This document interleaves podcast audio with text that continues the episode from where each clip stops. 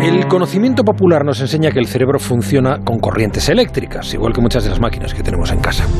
Ese paralelismo nos ha llevado a imaginar situaciones de pura ciencia ficción, personas conectadas directamente a máquinas e incluso controladas por ellas, como en Matrix. Eso sí, de vez en cuando saltan noticias que parecen ciencia ficción pero son muy reales. El lunes pasado contamos que tres eh, parapléjicos han podido volver a andar gracias a un implante electrónico instalado en su médula espinal.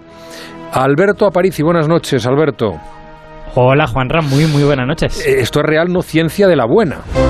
Es de la, de la buena y yo diría que de la buenísima, Juanra. también, también hay que entender eh, los detalles de este, de este avance para no, digamos, creer que es más de lo que parece. Eh, estas tres personas efectivamente han vuelto a caminar, pero han vuelto a caminar con la ayuda de una especie de andador, de una, de una cosa con ruedas que les permite mantener el equilibrio y eh, sus piernas responden a la máquina, no responden a su cerebro. No es pensar en andar y ando, hmm. sino pongo la máquina en modo andar y entonces las piernas se mueven y ando, ¿no? Aunque sí que es verdad que gracias a esto también han recuperado un poquito de control consciente sobre ciertos músculos, sobre todo cercanos a la zona del implante. ¿Y cómo se consigue esto? ¿Qué es lo que hace ese implante? Bueno, lo importante para entender qué es lo que hay que hacer es también entender la situación de los pacientes, ¿no? Se trata de, pacientes que han perdido la movilidad en las piernas por una lesión en la médula espinal, mm. esa cosa que corre por el interior de la columna, ¿no? Para, para lo que a nosotros nos interesa, esta médula espinal podríamos decir que es como un conjunto de cables, bueno, son fibras nerviosas, pero digamos que son cables, que, que comunican el cerebro con el resto del cuerpo, ¿no? Salvo los cables que van a la cabeza directamente, el resto todos pasan por la médula espinal. Entonces, si se produce un corte en la médula espinal, pues puedes perder la comunicación con una parte del cuerpo, ¿no? Entonces ese implante juega un papel como, de un, como si fuera un empalme para reparar un corte. Bueno, eso que describe sería maravilloso, sería fabuloso, porque si pudiéramos empalmar, pues los pacientes podrían directamente volver a controlar las piernas con el mm. cerebro, que es lo que querrían. Este, este implante no hace eso, es un poquito menos ambicioso que eso. Lo que hace es ponerse justo después del corte, digamos, y activar los nervios que van hacia las piernas, imitando la señal que debería llegarles a través de la médula y que no les llega. O sea que es como, como una especie de cerebro eh, falso, ¿no? Cerebro de mentira. El, el, cable está dañado, pero yo le pongo al cable una señal similar a la que el cerebro debería producir y entonces las piernas se mueven. Por eso hmm. decía antes que, que tú puedes poner la máquina en modo andar, la puedes poner en modo estoy de pie, parado, o en modo estoy andando, ¿no? Y para hacer todas estas cosas, la clave es conocer las diversas señales que el cerebro manda. Las señales para estar de pie, las señales para andar e imitarlas de la forma adecuada. Pues espera, Alberto, que vamos a incorporar a la conversación a alguien que sabe mucho de, estos temas.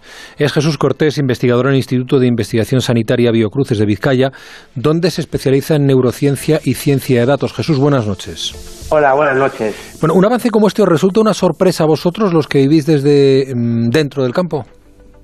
Pues eh, sí, por supuesto que sí, porque primero porque lo ha publicado una prestigiosa revista de Nature Nature Medicine, que es una revista mm, realmente la más prestigiosa en este campo, y además es una escuela que es la eh, Escuela Federal de Lausanne, que ya lleva muchísimo tiempo, es como la meca en ingeniería eh, a nivel europeo, ¿no? Segundo, es un ensayo clínico, son personas y como bien habéis dicho, pues le, ha cambiado su vida. Nosotros somos científicos eh, y, ante todo somos también personas, por lo tanto también nos sorprendemos de este tipo de resultados, claro. más allá de lo que le ha cambiado la vida a estas tres personas, como decía Jesús, eh, ¿cuál dirías que es el paso más grande que, se ha dado con este estudio. Cuando digo paso, estoy pensando en las imágenes que hemos visto todos de estas, de hmm. estas personas andando con una especie de andador como una persona mayor. Pero, ¿cuál es el paso más grande que se ha dado con este estudio en el avance hacia lo que todos nos gustaría, que es que esas lesiones medulares pudieran tener marcha atrás? El paso, digamos, eh, como yo veo esto, el paso más eh, gigante es que eh, la medicina, pues hace 10 años, pues no tenía ninguna respuesta para este tipo de pacientes, ¿no? Y eran mm. pacientes donde se ya se daba un daño totalmente irreversible y, mm. se decía que ya nunca más pues no había ninguna forma de que aquello eh, pudiera andar no entonces lo que hemos eh, aprendido es que pues estimulando pues de forma precisa en como habéis dicho en, determinadas partes de la médula pues estas neuronas son células eh, súper avanzadas eh, súper plásticas y hemos aprendido que día tras día pues, eh, son capaces de computar, hablarse, reconfigurarse y en un problema donde la medicina hace 10 años pues era algo inalcanzable, pues vemos que ha funcionado en tres pacientes, que es algo realmente espectacular. ¿no? Estamos en la brújula de Onda Cero a las 10 de la noche, 9 de la noche en Canarias, última hora del programa, y, como cada viernes eh, recogiendo los últimos recorridos de nuestra sección de la ciencia. Y hoy hablamos de ese, ese experimento que es algo más, es un avance, por lo mm. menos limitado, pero algo de avance sí, desde luego, eh, eh, que en los últimos días habíamos visto con una serie de personas que tetraplégicas o parapléjicas que estaban consiguiendo andar gracias a un experimento, que es lo que estamos eh, comentando con Jesús Cortés, hmm. eh, investigador en el Instituto de Investigación Sanitaria Biocruces de Vizcaya. Alberto, querías preguntarle algo más a Jesús también, supongo. Sí, le quería, le quería preguntar sobre todo eh, ¿Cuánto, eh, quiero decir, cuánto ha hecho falta que entendamos esas señales para que las pueda reproducir esta, este implante? Porque claro, este implante, si no supiésemos por anticipado qué es lo que las piernas esperan recibir por los nervios, pues no podríamos imitarlo, ¿no? Entonces, ¿cuánto, digamos, cuántos años ha habido antes para poder entender esto?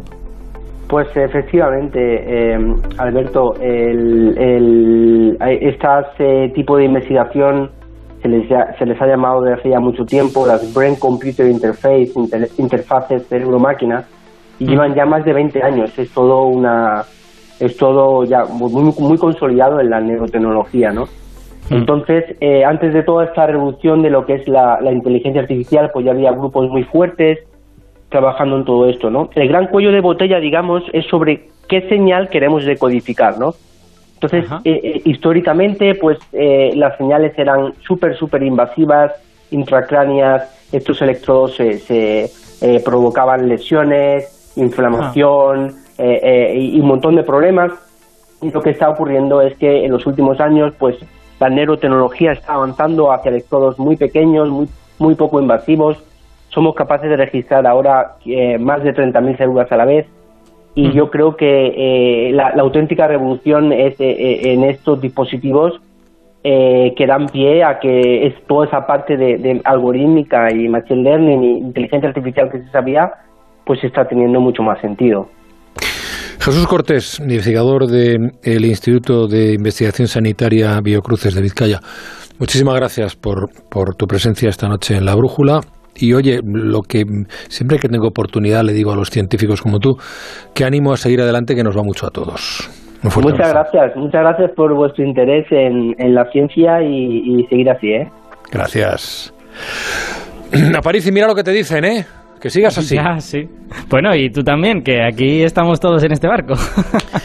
Apariciencia, que no te gusta, pero que define muy bien esta situación, esta cosa nuestra de los viernes por la noche. Cuídate mucho hasta la semana que viene, amigo. Venga, Juan, chao. Hasta luego.